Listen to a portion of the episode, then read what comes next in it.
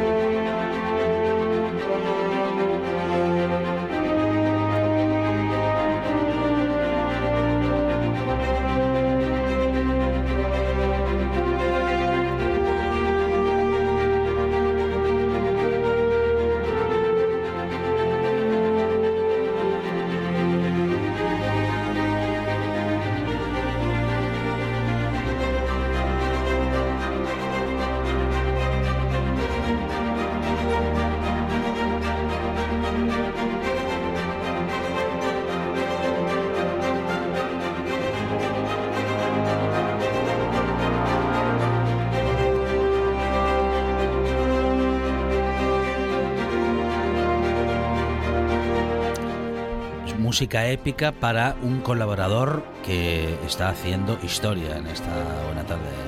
¿Eh? Hace historia, Sí. marca historia y además tiene Claro. título. Es vizconde. Es- que, que claro. A un vizconde que tenemos, le tenemos que poner, Es el único que le tenemos en tenemos que RPA. poner música, ep- música épica. Álvaro Díez, ¿qué tal? Buenas tardes. Muy buenas tardes, ¿cómo estáis? Muy bien, bienvenido una tarde más en- a esta buena tarde en la que seguimos hablando de historia. Qué bien lo pasamos, Álvaro, porque además de aprender, eh, bueno, nos divertimos un montón, salvo la semana pasada. que- Yo aquí vengo a hacer terapia, Sí, en el fondo. sí, me sí, dais la sí, oportunidad claro, de hablar en claro. antena y yo aprovecho y me libero de que, mis fantasmas. Bueno, no digo que no haya sido interesante la historia de la tortura a, a través de la justamente toda la humanidad.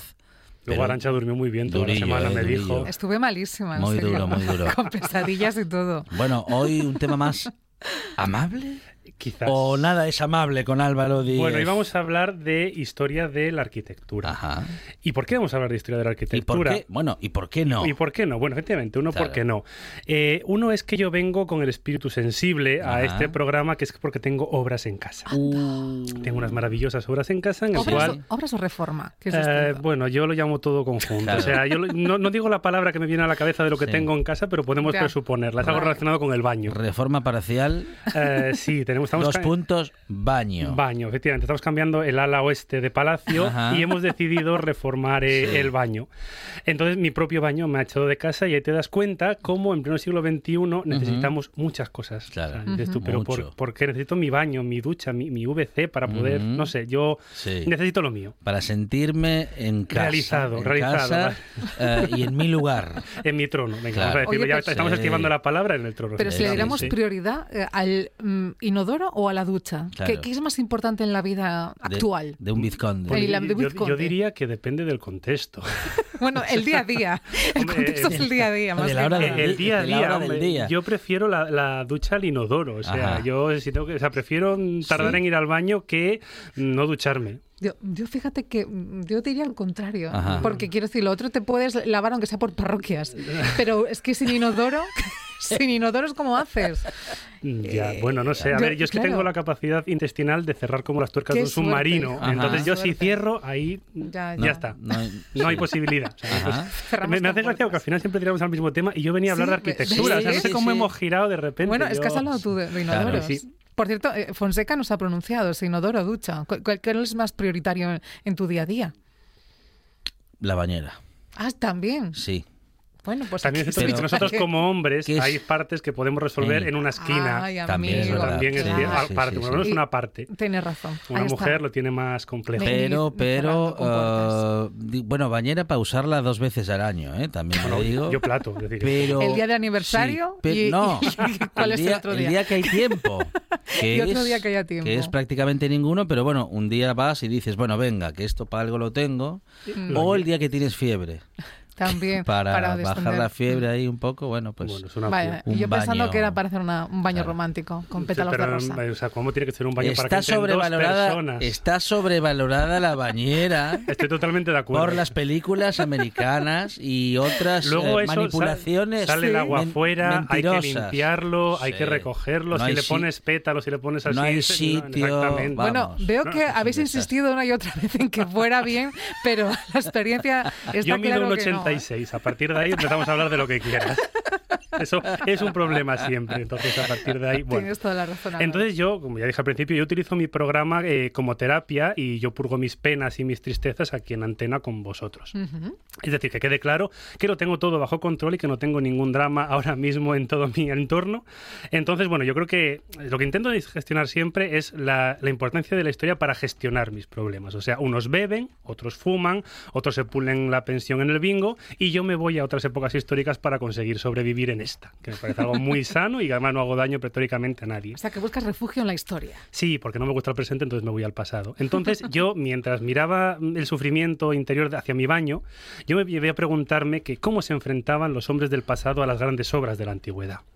No estoy queriendo decir que la obra de mi baño sea una obra que vaya a perdurar milenios, pero bueno, yo ahora mismo lo veo como algo muy, muy importante. Entonces yo me pregunté cómo hemos pasado del pequeño poblado neolítico, ese poblado con cuatro casas y la, y el- y la gente trabajando, a la gran manzana de Nueva York, si técnicamente somos los mismos hombres que hace 10.000 años, pero presuntamente mejor vestidos. Entonces mm, me respondí a mí mismo, que es un ejercicio también muy sano, ya que hablo conmigo mismo, que es que destaca la importancia del grupo y de la sociedad. Cuando juntas diversos grupos sociales, eh, lo primero que surge a lo largo de toda la humanidad es una regulación y una ordenación social. Ujú. Es decir, que quede claro cómo tenemos que trabajar por el bien común y que quede claro quién es eh, más igual que el otro, como decía en, en esa famosa novela que nos viene a la cabeza. Todos somos iguales, pero yo soy más igual más que tú. igual que tú. Efectivamente. Entonces, eh, lo primero que establece el grupo es el concepto de arriba y abajo. Es decir, quién está arriba, Ujú. quién manda, quién Ajá. es la élite Sí. y quién es el que trabaja, quién es el currito que se levanta todos los días pues o para el campo, para poner en marcha la fábrica o para ser un buen autónomo y que decida que nuestro gobierno trabaje muy, muy bien. Y en ese momento eh, el ser humano decide perdurar, que es una característica que es única en la humanidad. Es decir, somos las únicas especies que trabajan, presuntamente, de momento no se sabe, que trabajamos para dejar nuestra huella. Tenemos un interés personal en dejar nuestra huella. ¿Cómo se hacía en la antigüedad? Pues bien se hace, deja tu huella honrando, honrando a los dioses o bien honras a tu comunidad. Es decir, vas construyendo diversos elementos que mm, no sabes muy bien para qué sirven a día de hoy, pasando los siglos o los milenios en algunos casos, pero tiene una función claramente. Esto, por ejemplo, este deseo de, perdurar explica el ingente esfuerzo, por ejemplo, del mundo neolítico para hacer grandes monumentos con enormes movimientos de tierra y piedras con un fin no muy claro. Por ejemplo, Stonehenge, estamos diciendo a día de hoy, pues que es un, centro astronómico, que es un centro de reunión, que es un mercado gigante. No tenemos muy claro exactamente para qué sirve el 100% de lo que tenemos en el pasado.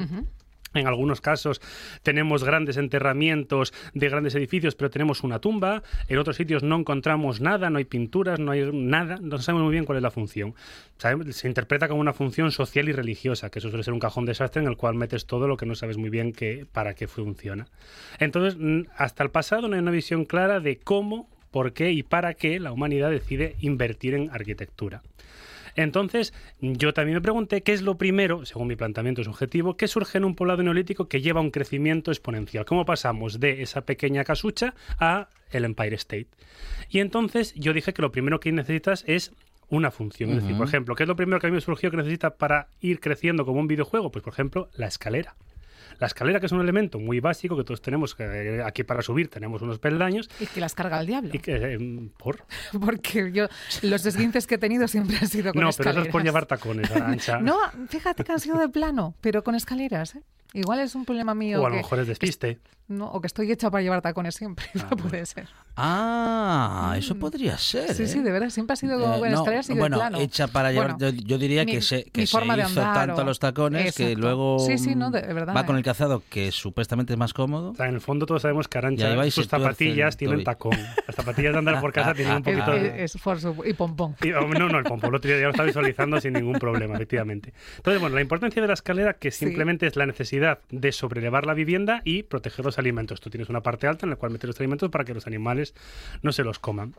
Entonces, eh, inicialmente en el mundo neolítico tenemos una escalera de mano, que es la típica escalera con dos contravesaños perpendiculares y paralelos. Bueno, no tiene mucha ciencia. Y luego esto va evolucionando. Y por ejemplo, en el mundo asirio aparece la rampa con ladrillos, que hace el figura. Tú vas teniendo una línea, o sea, vas haciendo una línea de ladrillos y vas retirando un retranqueo, entonces vas haciendo unas escaleritas. En el mundo egipcio, por ejemplo, las escaleras eran mixtas. Tenemos rampas y escalones usados en las procesiones, que además me salió un pareado, ni sin haberlo Sí, planeado. Sí, sí. Luego en el mundo persa, las escaleras se utilizan simplemente para elevar a la autoridad. Tú cuando quieres dirigirte hacia, en este caso, el rey de los, de los persas o el emperador de los persas, siempre estás sobrelevado, que es una tradición de, de, de- de milenios. Eh, ¿Cómo reconoces a una figura de autoridad en una sala? Es la que está en un alto. Luego, eh, el mundo romano eh, es el primero que hace una cosa, mira, que encaja con lo que dice Arancha, que es el primero que hace escaleras acorde a la cadencia del paso. Que eso cualquiera que sube y baja escaleras, que es algo que hemos hecho todos. Sí. entendemos la importancia de que esté bien acompasada la escalera, Exacto. porque todos hemos cogido y el último peldaño nos lo hemos comido y hemos hecho pues un- Sí. una gran reverencia ante el público que te levantas como si nunca hubiese pasado nada. Esto me, me lo han contado esto, no me ha pasado a, no me ha pasado a mí ni, ni A mucho amigo. menos. Era un colega, sí, sí. Entonces, eh, es la importancia de una buena escalera para no salir volando, es, que es el problema que ha señalado efectivamente eh, Arancha. Esta es la primera función, el primer elemento que necesitamos para pasar del poblado neolítico al Empire State. El segundo, alguno diría que es eh, la rueda, pero hay grandes civilizaciones que no la usaron. Por ejemplo, la civilización asiria, la civilización egipcia, hasta casi el final de sus, de sus imperios, no necesitaron la rueda para nada. Tenían las rampas, tenían los trineos, que con sus técnicas iban funcionando. Entonces, eh, otra función, tenemos la función de honrar a los dioses y reyes, lo que hemos hablado al principio. Lo cual aparece el gran elemento. Juntamos escaleras y juntamos pie- grandes piedras y juntamos rampas y salen las pirámides. Entonces, como todo en la arquitectura, no- tiene una evolución. Entonces, inicialmente, las pirámides, pues tenemos la pirámide de Zoser en el año bueno, en 2665 a.C., hace la, la de Dios, que es una pirámide escalonada que inicialmente lo que se hace es hacer una mastaba, que es una especie de, de cajón Perdona, rectangular. Cuando dices hacer la de Dios, ¿la de Dios Ra o, o la, o la- o de qué? La de Dios de tiempo. Pues 2000 y 2000 hace 5000 años. Entre pitos y flautas es un ratito. Es un ratín, sí. Es un ratito. Y están ahí hermosas. Te dije que las había visto, Arancha. No sé si te lo comenté. No, no, no te has olvidado ese pequeño detalle. ¿Te ¿Estuviste en? Egipto? Sí, tengo que mandarte las fotos por el WhatsApp. ¿no? Alguna te mandé, tengo que mandarte alguna no más. tengo espacio en el móvil. Vaya, gracias. pena. No te preocupes, lo haces y te lo enseño. Bueno, Se hizo fotos con los pies en la arena también en, en el desierto. Como hace todo el mundo cuando va de vacaciones. Es sí, que, sí, pero es que esa arena no está muy limpia. Claro, por eso. y, hay, y hay escorpiones, me imagino. Bueno, y, otras cosas que no quieres saber que hay por No, dilo, dilo ahora. Perros muertos, sí, sí. basura, ingentes cantidades de basuras. Sí. sí, sí, sí, O sea que Egipto es un poco sucio, ¿no? Apartes. Hay, hay zonas- sí, a ver, yo siempre digo que cuando vas a un monumento eh, es interesante, claro, tú cuando ves un monumento siempre ves, cuando ves siempre ves el mismo ángulo, dices tú, ¿qué hay detrás? Entonces tú cuando vas a ver ciertos monumentos, por ejemplo en Egipto, cuando te giras y miras lo que hay a tus espaldas, que es lo que nunca se fotografía, suele dar bastante miedo y pena. Entonces, por ejemplo, tú en las pirámides, cuando das la vuelta, tienes una, un gran, una esplanada. Tú, cuando estás delante de la Esfinge de Giza, tú te giras a la izquierda y es un poblado abandonado con basura y un Pizza Hut. Entonces, claro, dices tú, qué, qué bien está el ángulo adecuado de, para ver esto. Entonces, bueno, eh, que una pirámide no es más que una acumulación de escalones con la función de que el faraón, cuando muera, pues vaya trepando por los escalones y pueda subir al cielo con Ra y con el resto de los dioses. Unos años después, 100 años después, la pirámide, ya decimos que no hace falta el escalón físico, entonces la hacemos triangular. Ya hago un stop. El que hable de aliens automáticamente se le echa aquí del estudio. No, no quiero oír la palabra aliens en ningún momento, por favor. Que yo he estado... Vale, hombres de verde tampoco. Tampoco no, hombres de negro como Men in Black. Que yo he estado en Egipto dentro de la Gran Pirámide y había gente que decía, ¿cómo habrán hecho esto los aliens? Y entonces dije yo, lo mato, lo mato. Pero en serio, ¿te En- planteas cómo lo hacen los aliens? Dentro de la Gran Pirámide, No, a- alguien lo dijo cerquita de mi oído eh, y no dije, puede ser. Te lo juro por y en, Dios. Y en, eh, en español. Sí, vale, era con los que íbamos. Ah, vale, claro. está Era el bien, grupo. sí. Entonces, otra Sí. persona que estaba me miró en plan de, Álvaro salta. Y yo Claro. dije, no, porque yo soy un hombre de paz. Claro. Y digo, claro. la mato. O sea, Sí, mando, sí, entonces- nada más de aquí de la pirámide no podemos salir. No, y había mucha gente, pero es cuando dice, y es que además fue como, ¿cómo habrán hecho esto los aliens? Madre y yo miré en plan de, mía. Es que la- mato, mato. o sea, La pregunta a sí mismo no tiene sentido. nada tiene No. sentido. O sea, es como, o sea, yo es como que todo mi conocimiento histórico en ese momento explotó y decidí convertirme en un ser con un hacha. Pero dije, no, porque no. Bueno, luego, pero luego a tú lo sabes mejor- que hay muchos bulos, ahora que las de arquitectura, acerca de, de realmente cómo se hicieron las, las pirámides, que te pones a mirar en YouTube y encuentras... Pero a ver, es que mirar por Claro. YouTube ya. Exacto, le estoy dando, diciéndoselo a un historiador. Claro, no, no, no, que ojo, que yo soy de los que utiliza YouTube y Wikipedia, pero para entretenerme. Pero claro, cuando te pone, o bueno, o el canal de historia, esa- ese gran centro de difusión de nada, Ujú. esa cosa que yo... Bueno, también está D-Max y un especial que se llama Alienígenas, donde No, yo es que eso no lo las veo. pirámides suelen ser protagonistas Sí, sí, de sí. Luego al final programas. tienes a un dinosaurio en Vietnam, en Egipto y en Mesoamérica y eso es la prueba de que va todo... No, no, no, no, no vamos a seguir por ahí. No vamos a Vale, seguir por ahí. vale. No, no, Perdone, Vizconde. me pongo de muy mal humor. O sea, yo Por- cuando pongo el canal de historia, yo me, Lo quitando a lo mejor el- algún programa de estos de compraventa y de cosas Ujú. antiguas, el resto procuro hacer bastante zapping. Lo entiendo, prosiga, prosiga. Efectivamente, por llegar, entonces pasamos de la pirámide escalonada a la pirámide triangular, que es la pirámide de Giza de toda la vida, que ya no hace falta que el faraón vaya trepando por fuera, sino que ya pues, su alma sube en- en- volando hacia el cielo. Y luego la última pirámide se hace en el año 1500 a.C., que inicialmente empezamos con ladrillos, pasamos a grandes piedras que se, que se movían, como dijimos, con trineos, y luego vamos a terminar con ladrillos. O sea, al final es muy caro. Luego tenemos también con la construcción de ciertos edificios leyendas. Por ejemplo, con las pirámides, eh, lo que dijo Arancha, tenemos una serie de leyendas muy famosas, Ujú. empezando por Herodoto, que es el gran historiador del pasado, que dice que las pirámides utilizaron esclavos, que el faraón, que era Keops, eh, quería hacer una pirámide sobre, ningún- sobre cualquier, por encima de todas las cosas, llegó a prostituir a su hija, secuestró a la población y al final lo que dice la arqueología, que es que nunca es objetiva porque no miente, porque tú desentierras y lo encuentras, dice que era no había, no había esclavos, que era un trabajo remunerado, que había una organización para alimentar a toda la población, que había una protección social en caso de que había, se han encontrado esqueletos con heridas que se curaron. Y es decir, lo que estamos teniendo, una pirámide, es la obra pública de la antigüedad. Es decir, hoy el gobierno decide eh, construir autopistas porque son muy útiles Ujú. para no se sabe muy bien quién, y en la antigüedad el faraón decide construir una pirámide porque es muy útil para el alma del pueblo y, para mi, Mm. y para mi tumba. Ujú, ujú. Hemos hablado de las escaleras, hemos hablado de la importancia de la rueda, hemos hablado de la utilidad de los, de, de los monumentos. Y otra cosa que es importante para entender cómo pasamos del poblado neolítico al Empire State Building es el agua. Son distintos escalones. ¿Quién es el primero, el primer gran imperio que convierte el agua en asunto de Estado? Que es nuestro, buen- nuestro buen amigo Roma con los acueductos. Sí, señor. Eh, pero aunque es quien se lleva el premio, realmente el primer acueducto se llama el acueducto de Yerwan, que llevaba el agua a Nínive, que es la capital asiria, y fue construido por Ezequías, rey de Judá, en el año 700 a.C. Este Ezequías sale en la Biblia. Entonces, básicamente, ¿qué es un acueducto? Un acueducto es una- un canal que sirve para canalizar, como su propio nombre indica, el agua de las acequias y repartir pues, el agua, que no es muy común, en ciertos territorios. Y se saltaba el río con acueductos, que no es más que una serie de pilares que se utilizan para pasar el río, que tú vas aproximándolos por arriba y vas haciendo un mini acueducto para pasar.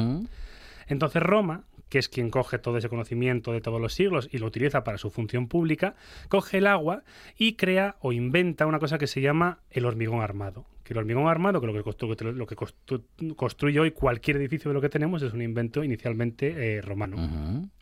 Entonces, eh, para construir esos acueductos, eh, de- tenemos, por ejemplo, el primer acueducto que se construyó en Roma en el año 312 a.C., también fue hace la de Dios de tiempo, que se llamaba el Aqua, el Aqua Appia, construido por Apio Claudio el Ciego. Que lo todo esto lo ponemos en la lista de que han hecho por nosotros los, romanos. Todo. Hasta la lengua, es decir, Sí. todo. Yo, yo soy muy fan de Lo, Roma. lo bueno y lo malo, todo. No, lo malo no. Lo malo no. lo que pasa es que Lo los malo pueblos- lo hicimos nosotros. Los pueblos celtas estaban ahí Claro. trabas- Ah. estorbando. Si solo había que llevarles un poco de educación. No, no hay problema. Problema, de luego, pero claro, si yo te voy a educar y tú no me haces caso, pues hay que castigar como, Claro. un, como un padre con Claro, un hijo, efectivamente. Entonces, Roma, por ejemplo, fue el primero que convirtió el agua en tres funciones. Uno que es el agua pública, utilizada en termas, fuentes y letrinas, el agua privada, utilizada por, en los palacios y en las viviendas privadas, y el agua de regadío y limpieza. O sea, algo que tenemos muy lógico a día de Sí. hoy, que es que el agua del grifo o el agua que riega no, es la nuestra, pues eso lo inventaron los romanos. Y luego inventaron el hormigón armado, que es un tipo de cemento que se mezcla con ceniza y que tenía la característica de que fraguaba debajo del agua. Se llama el opus caementicium, o sea, la obra de cemento. La traducción en latín. Y se utilizó para puentes, puertos, acueductos, canales, es decir, fueron los, romanos fueron los primeros que modificaron eh, el territorio en su beneficio. O sea, lo que es algo del antropocentrismo, que es esa, capacidad del hombre de modificar el territorio, pues aparece en, en este momento. También que inventaron las ventanas de vidrio en el siglo I después de. Cristo. Luego también inventaron grandes grúas de torsión, molinos de agua y molienda. Luego la capacidad de desmontar un monte entero como la, con la ruina montis para sacar el oro, como podemos ver en las médulas. O eh, el control de sus elementos para sus propios beneficios. Pero hay también quien dice que le usurparon mucho conocimiento a los griegos. No sé tú. Sí, bueno, pero al final ya no están. Vale, o sea que, O sea, básicamente- que aunque se lo hayan adjudicado ellos, sí que han tenido Bueno. inspiración ¿no? en la cultura. A día de hoy todos nos inspiramos en... Como Tarantino en el resto de los directores de cine. Sí, él, eh, además. Buena comparativa. Claro, Tarantino, tú ves Sí. escenas de películas de Tarantino y dices, tú, esto me suena. Ah, es que es el genio de Tarantino que está haciendo Sí. una referencia que solo él entiende. Claro. Efectivamente. Sí, Sí, no. esa- esa es buena, sí. Si, si viste a ese director, ya la entendemos todos. Sí, sí, sí, no, y si ves cualquier clásico dices tú, mm, Tarantino. Sí, sí, sí, está todo. Aunque bueno, ahora Tarantino se ha ido un poco la pinza haciendo otras cosas. también que- es verdad. o sea, terminando películas de una forma un poco extraña. Bueno. En este momento hablamos, hay un- una anécdota en la historia, por ejemplo, que es la, eh, la pelea entre Apolodoro de Damasco y Adriano, el emperador Adriano. El emperador Ujú. Adriano, que era también de la zona de. era español, o sea, de la zona de Hispania. Que es que Adriano era el emperador en el siglo I después de Cristo y al muchacho le, le gustaban hacer cosas. O sea, esto, como decía Rajoy, Sí. los, los- los catalanes hacen hacer cosas. cosas, hacen pues decía cosas. Adriano que hay que hacer cosas. Entonces le dio por la arquitectura. Y en ese momento, el mejor arquitecto del Imperio Romano era el señor Apolodoro de Damasco. Y entonces eh, le dijo a Adriano, oye, mira, tengo aquí unos planos de unas cositas que se me ha ocurrido a mí, que es un pequeño templo, que es el templo de Venus y Roma, lo ponemos aquí delante de- del Coliseo, mira que va a quedar muy chulo, es el templo más grande de todo el imperio. Y entonces parece ser que era un- una horterada, que- Uh. como y entonces el arquitecto, como buen profesional, le Sí. Esto es una. Esto no me convence. Sí, Y el, misteriosamente al emperador le pareció mal. sí. Y entonces Apolodoro tuvo una pequeña ingestión, Vaya. indigestión de, hierro. Pero era, Y- el, era el mejor arquitecto que teníamos, hombre. Pero bueno, pero ahora tenemos el templo hecho por Adriano a la Sí. entrada del Coliseo, que es el templo de Venus y, y Roma. Ajá. Avanzando luego un poco en el tiempo, como toda la arquitectura va evolucionando, eh, en la Edad Media eh, tenemos la importancia que se llama lo que es aligerar los muros. Ujú. Eh, la luz es el camino hacia Dios. Es decir, es cuando estamos en una iglesia, que es el edificio más importante de, de la Edad Media, entre Ujú. otros, lo que importa es eh, el centro es Dios. Entonces, ¿cómo, ¿dónde está Dios? En el cielo. Entonces, tenemos que ir, vamos evolucionando hacia edificios en los cuales la luz nos lleve hacia Dios. ¿Cómo se consigue eso? Quitando mm, pared. Claro. Básicamente es algo, es algo Sí, bastante básico en la sí. arquitectura. ¿Y cómo lo haces? Bueno, pues teniendo problemas, porque no, no sé si alguna vez has levantado un muro o has hecho alguna vez algo, cogido una paleta o cogido Sí, un par de ladrillos. sí, sí. Vale, yo no, por tanto, no Sí. puedo- hablo de, de oídas. No, no, yo soy sincero, o sea, yo nunca he cogido más una paleta más allá que para toma, ponla, úsala tú. Yo tampoco. O sea, básicamente, no, no. yo- pasa, o sea, cuando dicen pásame la llave del 7, yo no sé ni qué es la llave. O sea, Pero- vamos, ya no hablamos Pero del tienen 7. número las llaves. Ah, ¿Ves? pues, pues- ¿Ves? pues eso, ¿y dónde está el número? O sea, pónmelo en grande. Bueno, Claro. Entonces lo que se hace en la Edad Media es primero ir evolucionando, ir quitando elementos. Entonces, ¿cómo haces, cómo aligeras un muro? Pues primero le pones contrafuertes. Es decir, si yo quito agujeros para que no se me Sí. caiga, lo calzo. Después le quito huecos para abrir vanos de ventanas más grandes. Y luego lo que hago es todo ventanas y poco pared. Que efectivamente esto es el camino de las catedrales góticas. O sea, básicamente la Edad Media es el camino hacia la supresión de, de los muros.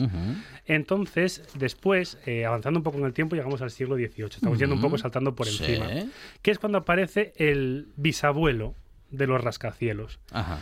Nos vamos al año 1797. Y entonces, ¿qué es un rascacielos a día de hoy? Vamos a un rascacielos es un edificio construido en acero y otros materiales alto y que es diáfano por dentro. Es decir, un rascacielos que fue un problema que tuvo las Torres Gemelas, que es que por dentro no tienen nada que sea importante en, en la construcción del mismo. Entonces, en el año 1797 hubo un señor que estaba en Inglaterra y en su fábrica tenía problemas porque tenía mucha maquinaria y no tenía espacio. Y entonces, como había muchos recovecos, los trabajadores se escondían detrás de las máquinas y la producción estaba bajando. Y entonces dijo el, el Amancio Ortega del siglo XVIII, dijo, yo necesito algo que me permita tener más eficiencia laboral y más eficiencia industrial. Entonces contrató un arquitecto que lo que hizo fue construir cuatro pilares en las esquinas del edificio y calzarlos con hierro. Y todo el interior era un aspecto diáfano. Entonces es el primer edificio construido con un armazón de hormigón que tú realmente podrías tirar las fachadas exteriores e interiores y seguiría, Seguiría en en pie. pie. Luego avanzando un poco en el tiempo, llegamos al año 1836 y entonces hemos utilizado la escalera, recopilando la escalera, el hormigón, el ladrillo, el, en este caso el acero y nos queda el cristal entre otros elementos. Ujú. Entonces, en 1836 estamos en Inglaterra y los ingleses, qué pena que no esté Monchi, le gustan muchas cosas, que una cosa que les gusta mucho es el paisajismo y la ilustración. O sea, tú en inglés le pones un campo y él es feliz. Yo no sé muy bien qué, qué es lo que tienen ahí dentro, entonces Ajá. que te, te lo pintan, te lo decoran o te hacen la caza del zorro en, en un campo Mm. inglés. Entonces, eh, en Inglaterra, que todo el mundo sabe que tiene un clima estupendo para vivir, pésimo, Mm. eh, claro, tú querías que desarrollar mm, eh, la vegetación, entonces se construyeron los invernaderos, que los invernaderos básicamente es un microclima en el cual tú recibes, la- eh, es un edificio en el cual se recibe una gran cantidad de sol y calor y las plantas crecen muy altas y muy hermosas. Entonces, en 1836, un señor que se llama Joseph Paxton eh, eh, construye el primer invernadero o el primer edificio íntegro de cristal y lo hace curvo para aprovechar bien los rayos del sol. Esto lleva más adelante unos pasos bastante rápidos, unos 10 años después, que construye el Crystal Palace. ¿Qué es el Crystal Palace? Eso por un historiador mm, sabe muy bien lo que es, pero vamos a explicarlo. El Crystal Palace surge en un momento muy concreto. En el siglo XIX, cuando todo el mundo ya parece que se va descubriendo y toda la- va, va empezando a circular la información, un londinense sabe lo que se está pasando en Vietnam y que hay productos que interesa traer, eh, aparecen las exposiciones universales, que se van eh, haciendo entre diversos países, una vez al año, cada dos años, en el cual el país anfitrión construye los mejores edificios y los, re- los rellena de los mejores contenidos que tiene y que puede aportar, y sus colegas hacen lo mismo. Entonces, en- entonces llega a Londres, Londres construye el mejor edificio, invita a Francia, invita a Alemania, invita a Portugal, invita a España y lo llegan ahí a ver quién lo hace mejor. O sea, básicamente es la ONU. Sí. O sea, básicamente, mira, bueno, qué, qué bueno soy, cuántas cosas tengo y qué listo soy. Entonces, en 1851 se produce la, la gran exposición universal de, de Londres y se construye el Crystal Palace, que es un edificio de 563 por 124 metros de largo. Es ingente, completamente de vidrio y de acero. Y se construye en el plazo de cinco meses. ¿Cuál es el problema que tiene el edificio? Pues algo que no te das cuenta. Aquí hay que- que limpiar los cristales si no termina. No, Cuando y- termina el último hay que empezar otra vez. ¿Y el calor? Claro. Claro, el calor, es decir, tú Sí, eh, cuando sí, tú sí. estás ahí y no y hace mucho calor, Mm. pues entonces la gente le da a las mujeres con esos trajes y esos vestidos le daban Sí, soponcios, que es claro. una palabra también que me parece que se está perdiendo. Sí, soponcio, es una soponcio. palabra muy bonita. Y sigue vigente en la RAE, Soponcio. Sí, pero hay que utilizarlas. Sí, Claro. sí. Está muriendo. Pues no, hay que recuperar, hay que hacer una sección de palabras a recuperar muy bonitas en castellano. Sabemos a Carlota, que, que recupere Los el lunes con Soponcio. Carlota. Sí. Sopo- Sí, sí, Soponcio se lo proponemos el lunes. Efectivamente, Sí. vale, vale. Entonces, claro, eh, este edificio, como tenía problemas de calor, lo que surgen son las rejillas y los ventiladores. Entonces, aparte de tener el primer edificio de cristal, tenemos el primer edificio refrigerado del mundo, casi de, de rebote. Y en este momento, a partir del siglo XIX, nuestro querido Estados Unidos, esas antiguas colonias que perdieron nuestros amigos los ingleses, cogen el relevo de, de la arquitectura. Nos dicen, Entonces, perdona, Susana Gudín, estamos en directo en Instagram y apunta pampurrio también, Pampurrio. como un buen Vale. pampurrio, Vale. sinónimo de Soponcio. De Soponcio. No, pero queda mejor Soponcio. te porque- gusta Sí, Soponcio? Soponcio porque Soponcio pones la mano así en la, en la cabeza y te dejas caer hacia atrás. Pampurrio suena como caerte de morros, ¿no? Vale, o Todo sea, digo- Soponcio es un oh my god, ¿no? Sí, en plan de Vale. sujétame por favor que me caigo y el caballero coge a la dama así. En cambio, Pampurrio suena caerte por las escaleras. O sea, a mí es lo que me suena Pampurrio y Soponcio. No sé si ya estará de acuerdo Susana, pero bueno, a mí lo puede comentar sin, sin ningún problema. Entonces, bueno, eh, Estados Unidos coge el relevo de la arquitectura. Y entonces el problema que tiene Estados Unidos es el problema del suelo. Las ciudades están creciendo mucho y eh, o las extendemos hacia el infinito o empezamos a levantar en, en altura. Y entonces lo lógico es que, coño, si yo compro un suelo que es barato y puedo levantar en altura y me cuesta lo mismo que mm, hacer un piso de dos plantas, pues blanco y en botella, pues hago un rascacielos. Y entonces en el año 1884 surge en Chicago el primer rascacielos, que es el Home Insurance Building. Es el primer rascacielos que tiene 10 pisos. O sea, un- que cualquier piso de edificio en Gijón ya lo Mm. supera de, de calle. Entonces, eh, como no tenía muy claro que eso fuese a aguantar, que es también una cosa muy de arquitectura, de, Ajá. o sea, Calatrava domina muy bien ese tema de vamos a De ver si- de ensayo, error, error, error, ensayo, a- a error, error. de- sí. Podemos Sí. decir que Calatrava está chapado a la antigua, Claro. ¿no? Sigue con esa filosofía de Por a ver si aguanta. Por si acaso nos demanda, te lo dejo a ti en vez de, de a mí. Ese, te dejo a ti ese, ese, ese No, no, melón. pregunto, pregunto. Es no una sé, pregunta. Calatrava, bueno, lo tenemos en Oviedo, Calatrava. Todo el mundo conoce el edificio más bonito de Oviedo Qué de Calatrava bonito. y Ujú. puede responderse él solo. Entonces, como no tenía muy claro que esos 10 pisos aguantasen, lo construyen en eh, acero, pero meten por el medio ladrillo, porque dicen, bueno, ladrillo de toda la vida funciona. Entonces vamos a calzar el edificio con ladrillo a ver si, si aguanta. Ujú. Entonces ese es el abuelo de los edificios. Y luego el padre es el Ingalls Building, que es en Cincinnati, que tiene 16 plantas. O sea, casi- Ingalls. Ingalls. Ingalls Building. ¿Algo que ver con la familia Ingalls de la Casa de la Pradera?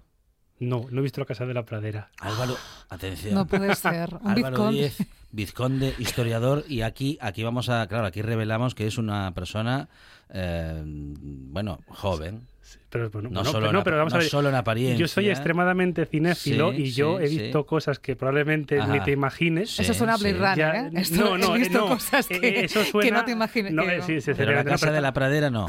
No, pero a mí, por ejemplo, me gusta el cine en blanco y negro Sí. y mudo. Bien, Y mudo. bien, Sí, bien. Charlotte es una maravilla. Sí, Charlotte, es- yo Charlotte claro. lo es más. Y esto, venga, vamos a contar la anécdota que esto ya te llego hago terapia. Yo en mi gimnasio, Sí. eh, cuando no me gusta, o sea, no me gusta ir al gimnasio, es una cosa que odio. Entonces, claro, ahora todos los gimnasios tienen las pantallas estupendas. Como una tablet. Con una ta- no, pero bueno, es incorporada. Sí. Entonces yo me pongo los cascos, enchufo YouTube y yo me pongo a ver vídeos de cortos de Charlotte. Muy bien. Que yo me lo paso como los indios, pero claro, cuando yo levanto la vista y veo a mi derecha o a mi izquierda al señor que también está corriendo y sudando, pues te miran en plan de. Este es peligroso, o sea, no me queda. Y, y no, no, y claro. Además, digo, a ver, tengo que correr 20 minutos. Los cortos de Charlotte Claro, duran 20 minutos. Claro. Y claro, yo mi talk tengo que saber cómo termina la historia. Entonces, yo o sea, me incentivo a, a mí bien. mismo. Practica deporte con Charlotte. Me gusta. Sí, bueno, o, o si no, o Tom y Jerry. Bien, bien. Cosas que son, o sea, di- dibujos. Bueno, no le, no le voy a recomendar ahora a la Casa de la Pradera. eh, Bueno, un poco más. gimnasio. Tengo que correr muchos para ver un capítulo Pe- entero de la sí, Casa de la No, es Pradera. largo, es largo, son largos, son largos, sí. Sí, entonces, Muy ento- lentos. Hombre, también me viene bien para mi, para mi dieta. Ah, también claro, viene- correr más tiempo. Claro, sí. sí, sí, sí, esto está muy bien. Bueno, Vale, pues volviendo un poco a la historia, asociando a, a los edificios también viene otra cosa de la mano que es el ascensor. ajá. Que está, el ascensor es una cosa muy bonita y muy Mm. útil que sirve para subir a la planta más alta sin esfuerzo. Sí. Cosa que también me parece una cosa, un gran invento de la humanidad que poco se habla Claro. de la comunidad de subir 15 pisos sin tener una sudada. Cuidado sí. que sigue habiendo pisos sin ascensor. Claro. Sí, sí. Que es algo que. mm, Bueno, creerlo, a pero ver, también es, es complicado. Sí, pero sí, bueno, sí. y hay gente que no sube en ascensor porque tiene miedo, que eso también es También. otra cosa que yo no entiendo. Pero bueno, La claustrofobia que hace de las suyas. Bueno, Bueno. O, lo que podría, o lo que podría pasar con el ascensor, que al fin y al cabo es una es un cubo que está colgando de, de cadenas y demás. Creo que no estamos ayudando a aquellos que tienen miedo. claro, y, luego- y luego sistemas sales a la calle y vas caminando claro, a claro. de 50 centímetros Sí. de vehículos que pasan a 100 kilómetros por hora. Claro. Y te da miedo un ascensorito. Claro, claro. No, no, y lo respeto. No, no, a mí no. A mí No, una- no, te he visto como sensible en el tema, sí, te he visto sí. como diciendo... Igual es que los O conoce a alguien. No, que no, yo no- quiero entender a todo el mundo. La Bueno, empatía. Pues ¿quién inventa el ascensor? El ascensor lo inventa el señor Otis. ¿Ah, sí? Sí, el señor Otis. Sí, no, no es un chiste. El señor Otis. O sea, existe un señor Otis Ajá. ¿sabes? que, que inventa el ascensor en el año 1857, que básicamente es no quiero subir hasta el piso 16 porque Mm. hace mucho calor, entonces voy a ver si con sistemas de poleas subo y bajo. Claro. En España, que dices, tú siempre llegas las cosas tardes, pues no tanto, llega el Mm. primer ascensor a España en el año 1877 Bueno. y se coloca en la calle Alcalá número 5, en la vivienda de un señor que tiene cuatro pisos la vivienda y dice, pues no me apetece subir al último piso, entonces pone un ascensor en un edificio privado en España. Y luego, en el edificio público, el primer ascensor se pone en el Palacio Real en el año 1903, o sea, antes de ayer, en historia lo que entendemos como antes de ayer. Y luego ya entramos ya en el siglo XX, ahí nos desmelenamos, lo soltamos todo arriba, nos quitamos ahí la faja y entramos en Le Corbusier. Le Corbusier es el gran arquitecto del principio del siglo XX que construye una cosa que es una gloria bendita que se llama Villa Saboya en el año 1929 y no voy a hacer ninguna rima. Bueno, Villa Saboya es un edificio que descansa sobre columnas y en la planta baja es todo diáfano, por tanto deja toda la superficie del edificio para hacer lo que te dé la gana. Ujú. Es decir, es un edificio, o sea, tú a día de hoy tú ves un edificio y te lo van rellenando de contenido. En cambio, él dice, te entrego un edificio apto para vivir y tú haz dentro lo que te dé la gana. Como que flota, ¿no? Sí, efectivamente, está, está apo- apoyado en columnas y sobre todo hace una cosa que es que como queda tanto espacio libre, todo el paisaje se integra dentro del edificio. Luego construye cubiertas con terraza para situar un jardín arriba del todo. Ujú. Luego tiene un gran espacio libre interior donde no hay muros de cargas, hay solo tabiques que tú puedes mover a placer, es decir, tú tienes un edificio que puedes ir mm, modificando sin ningún problema, por tanto es un edificio que está constantemente vivo. Y luego la fachada está libre de elementos estructurales, de forma que puedes abrir donde te dé la gana una ventana o cegarla porque no tienes ninguna viga maestra, no tienes Ujú. absolutamente nada. Y luego tienes una cosa que es que, que me parece que es, que es el primero que lo inventa, que es Le Corbusier, que son las ventanas corridas en las fachadas. Es decir, yo tengo una cristalera y muevo la ventana, voy panelando hacia a lo que yo quiero. Luego, como eso, eso hay que limpiarlo mucho, Arancha. Luego todo eso hay que limpiarlo. Totalmente. Totalmente. Y Tengo luego, a Pompón en- intentando Lo de las zapatillas. enseñarle, sí. Estoy intentando enseñar al gato a que lo haga. pobrecito, le pones una, algo así para que lo vaya limpiando. Exacto. Y luego lo que es ya el último gran invento del siglo XX, el invento de la construcción, que es la edificación solar, las placas solares, que en el año 1956 se construye en Alburquerque, que aparte de hacer una gran serie y trabajar la droga, parece ser que es un sitio en el que hace mucho calor, y crean un centro comercial en el cual el sol eh, lo sirve para poner en marcha el aire acondicionado de- del edificio. Ujú. Y con esto lo que yo intento llevaros así de la manita, aparte de para purgar efectivamente mi dolor por Ujú. estar fuera de mi casa y no tener un baño, es el camino entre el señor neolítico y eh, ir a un centro comercial con aire acondicionado. Yo creo que es una evolución, unos 2.000, unos Sí, ¿no? 5.000 o 10.000 años. Yo creo que en un ratito en el radio lo hemos hecho bastante bien. Oye, bajo el punto de vista tan crítico que tú tienes, ¿nos queda mucho por recorrer en lo que a arquitectura se refiere? Para Eh, seguir evolu- evolucionando. ¿Cómo yo te que- imaginas una ciudad del futuro, por ejemplo? Bueno, pues depende. Eh, a ver, yo, yo tengo una visión bastante particular. Y, como yo soy particular, pues debo tener una visión particular, efectivamente. Que es que yo creo que somos los mismos de hace 10.000 años. Entonces, que ahora nuestra casa es de acero y no es de paja, pero seguimos, te- seguimos teniendo la misma evolución. Y antes íbamos a caballo y ahora vamos en coche, pero seguimos haciendo lo mismo. Hombre, me gustaría pensar que en el futuro pues habrá coches voladores y no habrá contaminación y seremos mejor personas y cuando haya una crisis saldremos mejor de preparados. Pero como la sociedad es, eh, iba a decir española, la costumbre, la sociedad general tiene la costumbre de repetir una y otra vez sus mismos fallos, mi visión es pesimista. La mía, totalmente personal y, subjetiva. ¿Que me gustaría que el mundo fuese mejor? Sí. Sí. ¿Que creo que el mundo no va mejor? No. A ver, si estamos mirando ir a Marte Sí. porque no queremos arreglar este planeta, Claro. pues ya dice bastante de, de la humanidad. Mm. Dice, es más barato, o sea, es más barato, que dices tú, ¿cómo tiene que ser más barato? Pues es más barato explorar la vida extraterrestre que trabajar en eh, bajar la contaminación, evitar la polución en los ríos, Mm. trabajar en temas de plástico, trabajar en temas de petróleo. Es más barato mandar a la humanidad a otro planeta muy lejos que trabajar en este. Mi opinión. Y lo que te toca estudiar, ¿eh? Cuando se descubran cosas en Marte, imagínate. Historia de- del planeta No, Tierra, eso, eso ya es historia otra, de eso- Marte. no, es- es- eso, eso es otra cosa. O sea, igual que a mí, por Es ejemplo, la ya. prehistoria, o sea, la prehistoria, que es esas cosas de las cuevas, a mí no me gustan. Yo empiezo en la historia, es decir, cuando el Ah, hombre, ¿sí? si cuando el hombre ya se sienta y se pone Qué a escribir. vizconde ese, ¿eh? No, es que- es Fonseca, que qué vizconde yo voy a decir lo que en carrera prehistoria fue de prehistoria de segundo Sí. fue la última asignatura que aprobé en quinto. Anda. Y la- prehistoria, prehistoria de la Pero ¿por península qué? ¿Qué ibérica, ¿Qué pasó?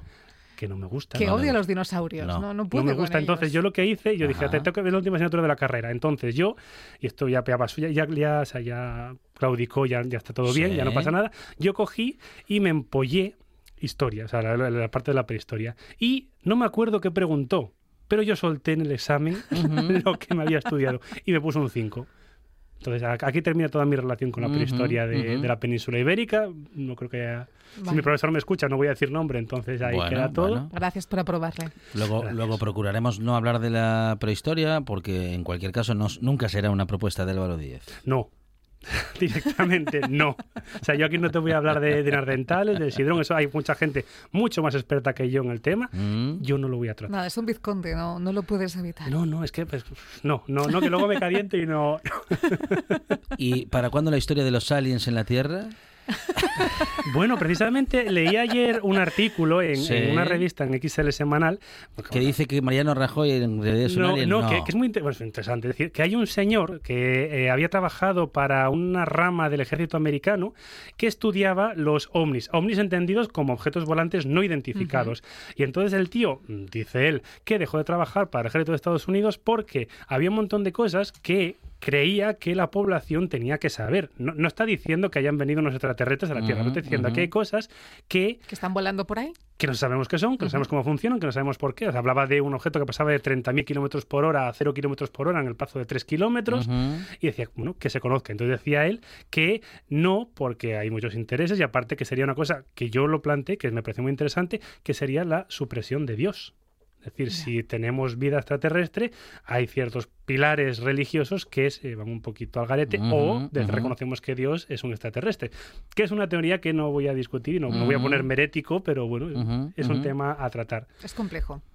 Entonces, historia del, esa historia del futuro para, pues no sé, para mi bisnieto. Que Eh, lo estudie él. Últimas preguntas de esta tarde para Álvaro Díez. Sin presión, ¿Estamos ¿eh? solos en el universo? Hombre, yo creo que no. Ajá.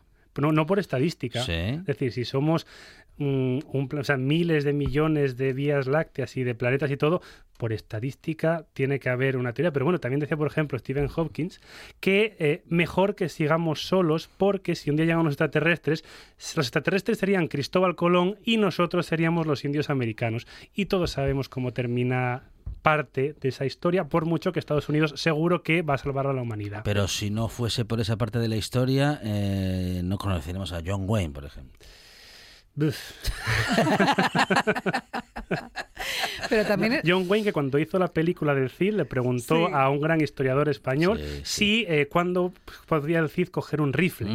Y por lo visto que era Menéndez Pidal, lo miró Sí. en plan de yo lo mato. O sea, Sí. será John Wayne, me sacará tres Sí, cabezas y media, sí, pero sí, yo sí, lo mato. sí, sí, sí, Dijo, sí. no, mira, es que en la Edad Media no se utilizaban rifles para perseguir a los árabes. La verdadera buena Claro. noticia del cine americano y de esa parte de la historia y de cómo la contaron los americanos no es John Wayne, sino que es Jules Briner, entre otros. Jules Briner ese es El, el de origen egipcio, que es calvo. Sí, sí, que sí, no es sí. calvo, lo sabes, ¿no? Eh, no, sí, sí, sí. ¿No? sí. Entonces no hablamos del No, mismo no, no, actor. no. No, yo hablo del de... No me acuerdo cómo se llama el actor. Ramsés.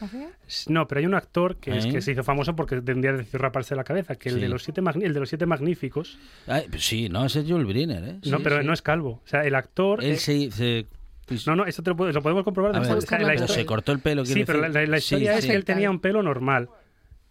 Ahí dice, No me acuerdo del nombre, I- Iron Powell, dijo. Es un actor, bueno, no me acuerdo el Sí, nombre. sí. Creo que igual sí, efectivamente. Bueno, Bueno. es un actor que él tenía melena y cuando se rapó el pelo se convirtió en un actor súper sexy. Y hizo grandes pelis de, del oeste. Conclusión que hay calvos sexys. Claro, mira, bueno, por supuesto. Yo estoy decidiendo raparme a ver si paso a- a- también al grupo del sexy. Pero claro, yo es que, por ejemplo, yo no me rapo porque mm, todos pensamos que si nos, los hombres, si nos rapamos el pelo, tenemos una cabeza como Bruce Willis. Mm. Y yo tengo la teoría de que hay gente que tiene la cabeza como Mr. Potato. Entonces, ese riesgo lo descubres cuando te rapas el pelo. Sí, sí. Entonces, claro, tampoco me apetece estar trabajando con una gorra o ir por la calle con una gorra. Es verdad. Entonces, mejor ir dejándolo cortito. Es el Jules Briner de la historia de la radio. eh, no se quita el pelo porque no quiere, pero porque sabe que eh, su verdadero. mm, eh, su verdadera pasión eh, no está en lo que podemos ver, sino en lo que podemos escuchar. Hombre, y en lo que podemos ver tampoco está nada mal. Smith Conde está con nosotros en esta buena tarde, es Álvaro Díez, y es tan obsesivo que no puede dejar de ver el final de una película, aunque lo conozca. Y aunque no me guste, Álvaro, muchas gracias. a vosotros siempre. Una de vinilos al ajillo, dos de micros al cabrales, tres de cables afogados. Oído Cocina. Carlos Novoa se cuela en las mejores cocinas del país Astur. De lunes a viernes, a las 11 de la noche, Oído Cocina con Carlos Novoa. La buena tarde con Alejandro Fonseca.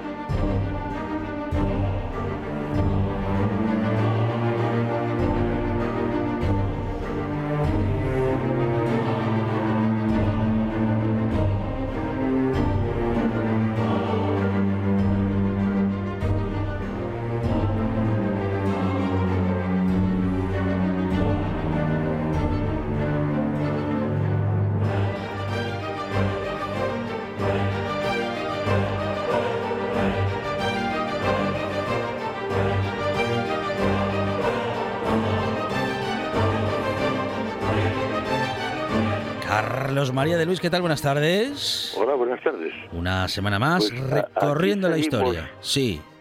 Dentro de los ábsides de, del monasterio de San Pedro Villanueva, que habíamos quedado el otro día, en, en las... Ya había dicho que era un- una, una iglesia un poco extraña, porque tiene tres ábsides, pero una sola nave. Entonces los ábsides están unidos entre sí con unas puertas que los unen entre ellos por dentro, eh, mm, unas puertas pequeñas con unos capiteles también de poco tamaño, pero pero muy interesantes. Concretamente, el que da paso del ábside central al más pequeño que hay al norte, pues aparece un caballero que tiene los pelos curiosamente peinados hacia atrás, lleva una ancha espada de doble filo y se está defendiendo del ataque de una mantícora. Eh, nunca había hablado hasta ahora de las mantícoras porque esta es, curiosamente, la única representación de este bicho que me encontré en Asturias. Eh, todavía es posible encontrar en la piedra eh, débiles restos de, pintura roja, porque en el románico mm, todo estaba policromado. No era como ahora que solo vemos la piedra, no. Antes cada cosa, como pasa eh, todavía en la Catedral Vieja de Salamanca o en la puerta de del pórtico de de la de la Gloria, no, de la de la no me acuerdo cómo demonios se llama ahora, de la Catedral de Orense, que es una especie de derivado del pórtico de la Gloria, pero que conserva toda la toda la mm, eh, policromía, pues la mantícora eh, siempre se pintaba de rojo. Era un ser monstruoso, híbrido, que tenía rostro humano, pero eso sí, con tres filas de dientes. O sea, como los políticos de ahora, más o menos. El cuerpo de dragón, cola de escorpión, y era un monstruo engañoso, ya que la voz podía imitar el sonido de la flauta, según nos dice Hugo de San Víctor en su tratado de, de Vestis, pero solo comía carne humana, o Vaya. sea que resultaba muy ecológico. Ya. Sí, sí. Y nada ni nadie podía detener la potencia de los saltos. Era mm, claramente, dentro de todas estas eh, empanadas mentales que se organizaban los medievales, una de las más clásicas representaciones del pecado y del demonio, y claro, debía de ser fieramente combatido por el aspirante a la iniciación. Eh, justo enfrente de este guerrero, al otro lado de la puerta, que se defiende de, de, como vimos, de los mortales ataques infernales de la mantícora, hay otro hombre barbudo y tosco que está clavando una estaca que curiosamente parece un bordón de peregrino en la cabeza de un jabalí. Ya hablamos varias veces de, en esta serie de, del jabalí como símbolo de la cólera, de, de la mala leche, vamos, del, del pecado que un buen iniciado debe dominar para llegar a su fin último. Si encima lo que está clavando el, el, el paisano de la barba es un peregrino, mm, entonces mm, nos puede dar una serie de de, de, de, de- de ideas hasta organizarnos incluso un auténtico empanada mental en la cabeza que de qué es lo que puede representar este hombre de la barba clavando ese ese bastón de peregrino en la cabeza del jabalí. Pero no es lo único que encontramos en, en estas puertecinas de, de comunicación entre los ábsides.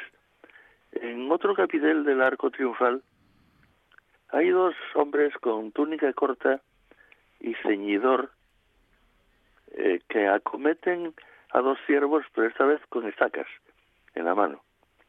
Eh, es curioso, no, no, que yo sepa, nadie sale a cazar el ciervo armado con un as de bastos, vamos. Ya. Pero la Sí. simbología de la escena entra dentro de la línea de lo anterior y también del simbolismo de las escenas de caza la de San de Bedón el otro día. Sí. Y es que el cazador, desde el punto de vista iniciático, no solo debe ser un santo, como da a entender aquí la colocación en el arco triunfal ante el altar mayor, sino un dominador de las potencias de la tierra, que se representan por las fieras de los animales salvajes. Luego, los relieves de San Pedro Villanueva también nos recuerdan los vicios que el peregrino debe evitar y el iniciado también. Por ejemplo, el de la gula. En, en uno de los capiteles del ábside lateral del sur de la iglesia hay un mono que se está comiendo una piña o un racimo de, de uvas o algo por el estilo, porque es un poco tosca la, la, la talla, eh, grano a grano. El mono, como ya dijimos en alguna otra ocasión, es eh, la víctima de la simbología medieval, vamos. Lo mismo representa al demonio que a cualquiera de los pecados y los vicios. Ya eh, el poeta Ovidio eh, en la Roma pagana decía que los monos eran la personificación de la fealdad, la hipocresía, la adulación, el perjurio y el fraude. No, no se salvaban de nada, vamos. Es decir, todo lo que debía ser evitado en la Edad Media porque pretendía tener como meta en el camino la búsqueda de, de la luz verdadera, del, del que encontraría o no eh, en, el, en el sepulcro del apóstol. Luego, en otro modillón del ábside, cerca de este del mono, hay otro mono más. Uno que carga a sus espaldas una barrica de vino mientras chupa con auténtico entusiasmo una botella que lleva en las manos y cuyo simbolismo, pues, ¿para qué lo vamos a andar explicando? Está perfectamente claro. Luego, mm, ya para terminar un poco esta cosa de, de, de San Pedro de Villanueva, hay dos capiteles que representan la importancia de la naturaleza eh, eh, a base de la madre tierra. Uno es el, el más normal, una máscara que representa la tierra, de donde solo ta- donde todo sale en forma de hojas y a donde todo tiene que volver, de cuya bo- boca brotan unas hojas que retornan hacia la cabeza. En cambio el otro capitel es más original. De la cabeza brotan unas aves muy curiosas, eh, bastante toscas, que luego con las garras mantienen eh, prisioneras a dos figuras de caras barbudas. No, no estoy muy seguro de qué demonios puede ser lo que representa esto, pero lo que no hay duda, Pero lo vamos a continuar, Carlos María, la próxima Sí, semana. dejamos atrás San Pedro Villanueva y seguimos adelante. Carlos María Durís, gracias. Un abrazo.